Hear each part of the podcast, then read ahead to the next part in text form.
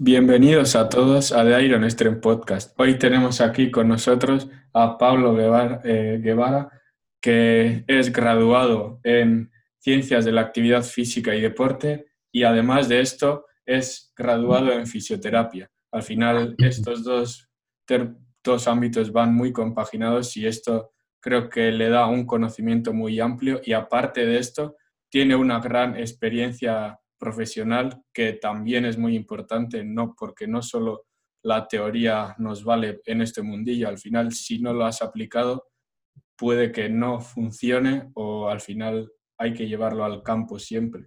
Pues nada, buenos días Pablo, ¿qué tal? Buenos días a todos.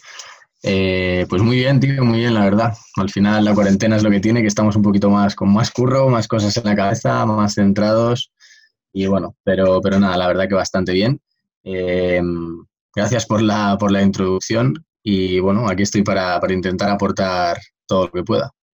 Pues nada, empezamos a ver qué nos sale, tío. Pues nada, la primera cosa que me gustaría hablar es sobre la intensidad. Ahora hemos visto que la evidencia está muy en la dirección de que dejar dos o tres repeticiones en recámara al final es equivalente a llegar al fallo. O sea, al final la fatiga que generamos es un poco menor, entonces se, que se, está viendo que se puede progresar mejor en el tiempo. ¿Tú qué opinas sobre esto? Bueno, em, mi opinión es que la intensidad para mí es totalmente innegociable. Eh, creo que, que, no se debe dar creo que lo que está ocurriendo con el mundo de la ciencia y toda la evidencia científica actual, que ahora la gente está empezando a, leer más y a tener más conocimiento y no solo dejarse llevar por la evidencia empírica y la experiencia, es que se están haciendo muchas, muchas, muchas interpretaciones erróneas. Em, creo que se está echando demasiadas piedras a los investigadores y sobre el tejado de lo que es la ciencia, que al final son está basada en los principios del entrenamiento, que sigas una corriente u otra, los principios siempre van a ser los mismos. Y, creo que lo que se está, el problema es que, se está malinterpretando lo que nos vienen a decir todos los investigadores, todo el mundo conocemos ahora Schoenfeld, pero hay gente que, que se, Mike Israetel, por ejemplo, que seguramente luego hablaremos de él, todo el mundo se centra en ellos como si solo fuera ellos y la interpretación que se le da es que precisamente no hay otros puntos de vista diferentes. Nadie conoce a menos Henselman, nadie conoce, por ejemplo, Barbalo, ha sacado artículos que han tirado por tierra o han cogido un punto de vista diferente.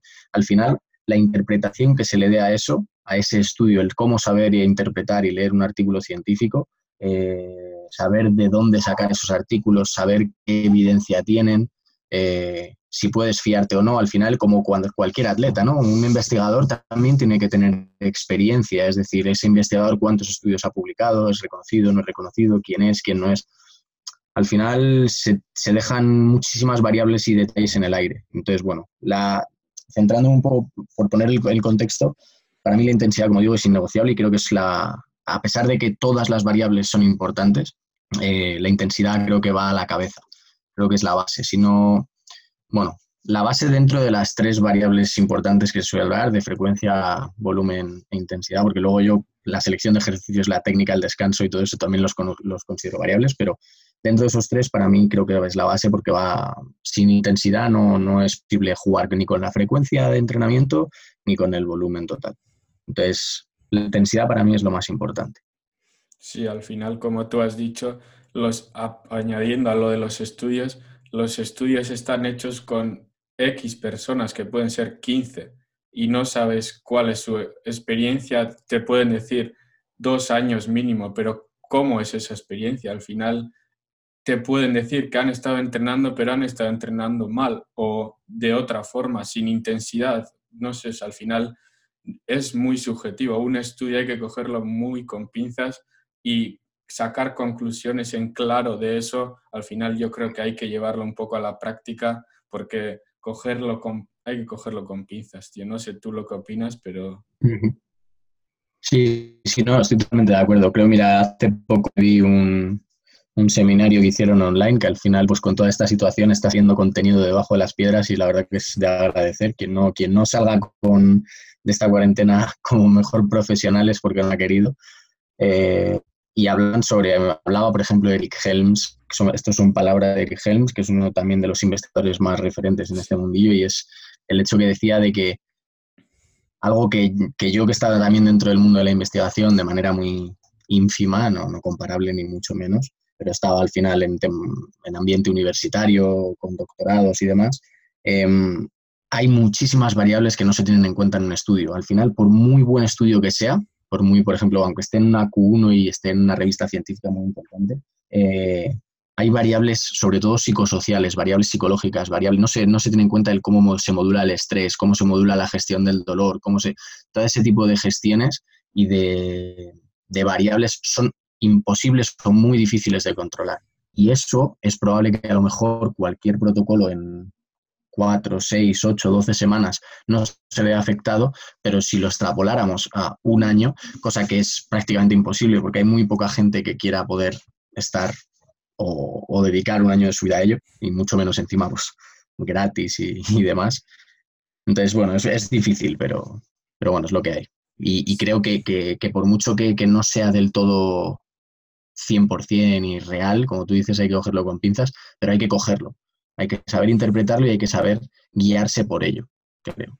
Exacto, al final ahí tampoco está medido quien dice la ingesta, que al final en este factor de hipertrofia al final es algo de base, porque si tú no generas un superávit calórico, al final es muy, muy difícil generar una hipertrofia muscular. Entonces, si en los estudios se dice que se siga la dieta normal hasta ahora, pero al final tú no sabes qué es normal para uno y qué es normal para otro al final. Eso es, eso es, eso es. es. muy difícil hacer, hacer ciencia, por así decirlo. Creemos que es muy fácil, que escoger un par de sujetos, ponerles a hacer unas extensiones de rodilla y poco más. Y, cuando veo tanta crítica, eh, y además crítica que no es constructiva y es totalmente dañina porque se nota que no tienen ni idea la gente que hace esa crítica, me, da, me da rabia porque creo que, no se da la importancia y el valor que merece a toda esta gente que, es, que dedica sus vidas a, aportarnos un poco de luz, aunque no sea real 100% y muchas veces se equivoquen, si es que lo que tiene la ciencia, que cada día va cambiando. Exacto, exacto.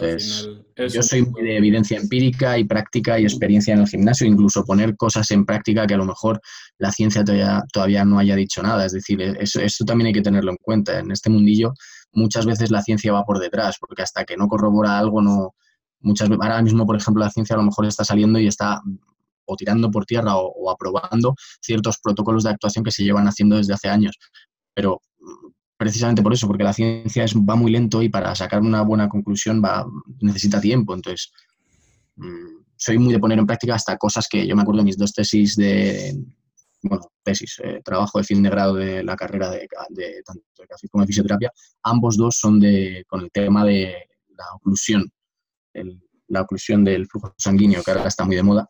Pues, en su día yo me acuerdo que no encontraba nada, era súper difícil y demás, yo me, me tuve que ponerla en la práctica, me acuerdo que que para hacer el de fisioterapia tuve que coger e inventarme eh, un esfignomanómetro de, de estos para, la gente obesa mórbida, que, si no, no me daban las piernas. O sea, me tuve que más o menos ir jugando e investigando un poco con, porque todavía no, no había protocolos o, material 100% eh, verídico, por así decirlo, para poder, poder utilizarlo o que estuviese reglamentado para, para poder usarlo. Entonces, va por detrás y hay que ir jugando. Entonces, el tomárselo a, la ligera a la ciencia me parece, me parece un paso atrás muy importante y no, no, no, me gusta la dirección que está llevando. Pero bueno, lo que hay.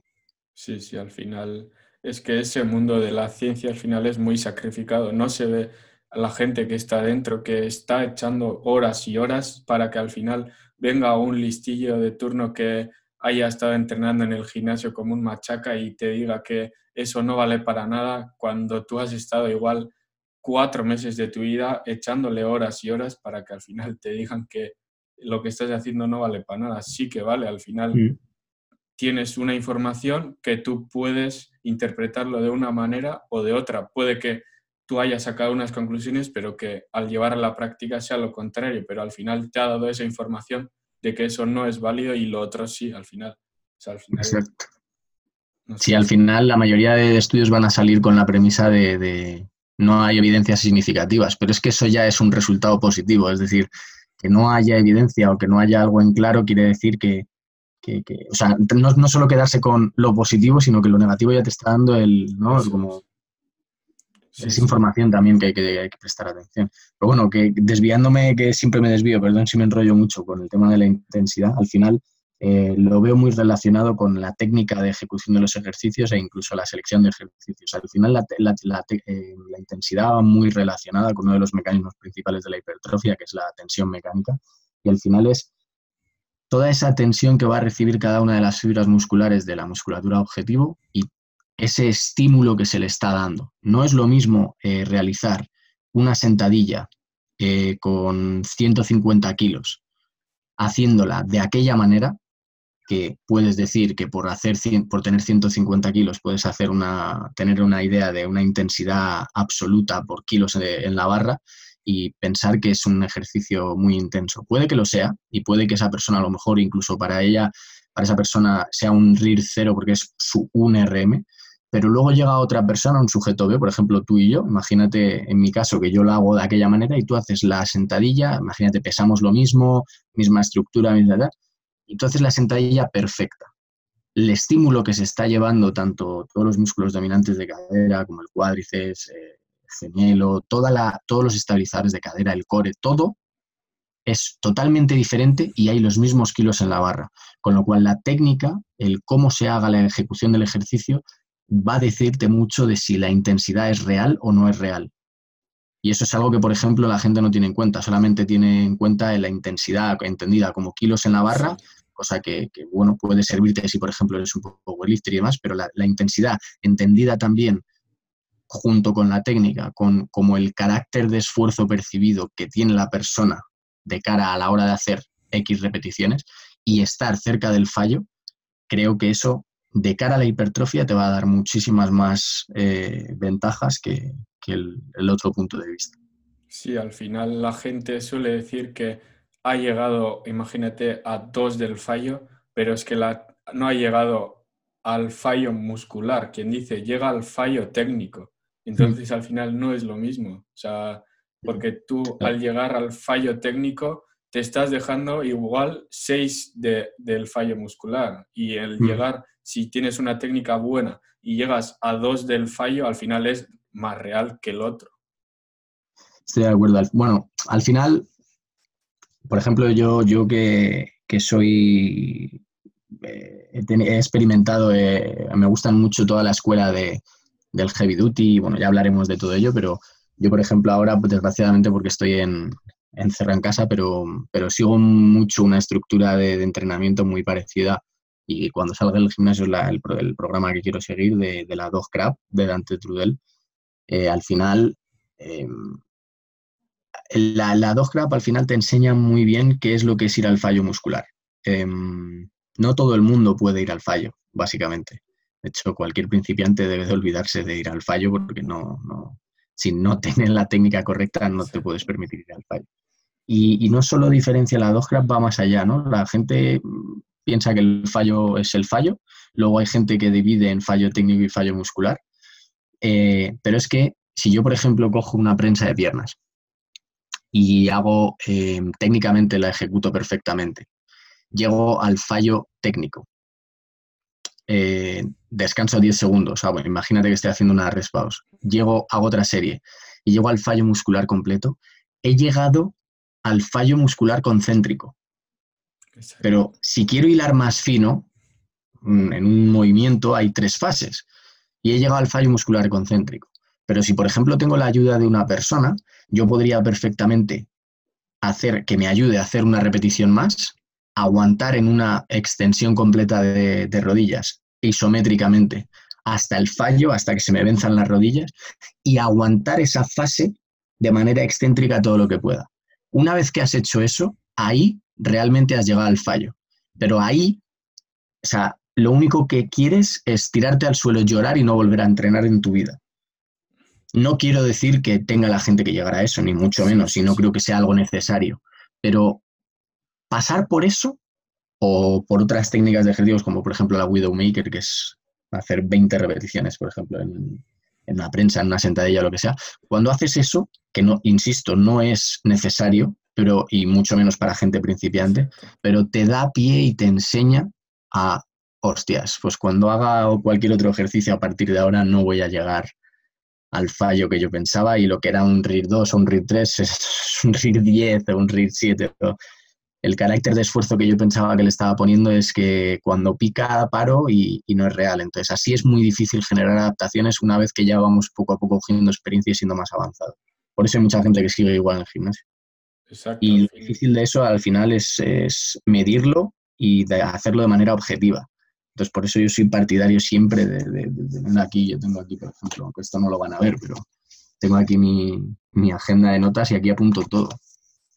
Sí, sí, sí. Al final, si tú no has experimentado nunca el fallo real, no sabes lo que estés haciendo, no sabes si es RIR 2, RIR 3, RIR 15. Al final, o sea, yo creo que siempre para saber ir entrenando con el RIR tienes que tener primero una base de saber llegar al fallo y, más importante, experimentarlo. Porque si no experimentas, puedes hacer conjeturas, pero al final... Efectivamente. Experimentar el fallo real le va a dar más validez a que tú estructures un mesociclo, un programa de entrenamiento enfocándote en la herramienta del RIR o el RPE. Porque al final realmente sí que vas a poder eh, más o menos de manera subjetiva aunque dentro de la practicidad y la utilidad que tiene esa herramienta, el poder asegurarte de que sí realmente es un RIR 2, un RIR 3, o quizá por lo menos, mira, el otro día en un directo en ECO con, con Guille, eh, lo hablaba y decía eso, ¿no? Decía él, vale, si a lo mejor no estoy acertando un RIR 2, pero por lo menos dividámoslo por zonas, ¿no? Una zona 1 en la que voy a estar en un RIR 0-2, voy a estar por ahí, una zona 2 en la que voy a estar entre un RIR 2 y un RIR 4 y una zona 3 a partir del RIR 5. Y sí que estoy de acuerdo en ese sentido que puede ser útil eh, de cara a, porque cuando tú estás con clientes la cosa cambia. Eh, es muy difícil hilar tan fino y menos online. De manera presencial, pues igual. Igual, pues yo seguramente presencialmente con los clientes que he tenido sí que he hilado más el a dónde he querido llevarles porque estoy delante y si quiero pegarle cuatro gritos, le pego cuatro gritos. Pero si no online es muy difícil. Por mucha herramienta que quieras, eh, pues como hago yo y como no sé si harás tú con eh, vídeos de, para ver la técnica, ejecución y demás, es muy difícil. Al final es que online sí puedes mandarle algo, pero tú no sabes al final si te está haciendo caso o no caso, o cuál es su experiencia, o no sé, al final hay muchas variables en juego ahí. O sea, puedes planificarlo al detalle, pero que al final si no se ejecuta como tú has querido, al final la optimización de dicha planificación va a ir cayendo, cayendo al final. Eso es. Pues nada, esto de la intensidad me ha parecido muy interesante y tu experiencia al final, o sea, al final la experiencia juega otro papel y me ha parecido muy interesante escucharla.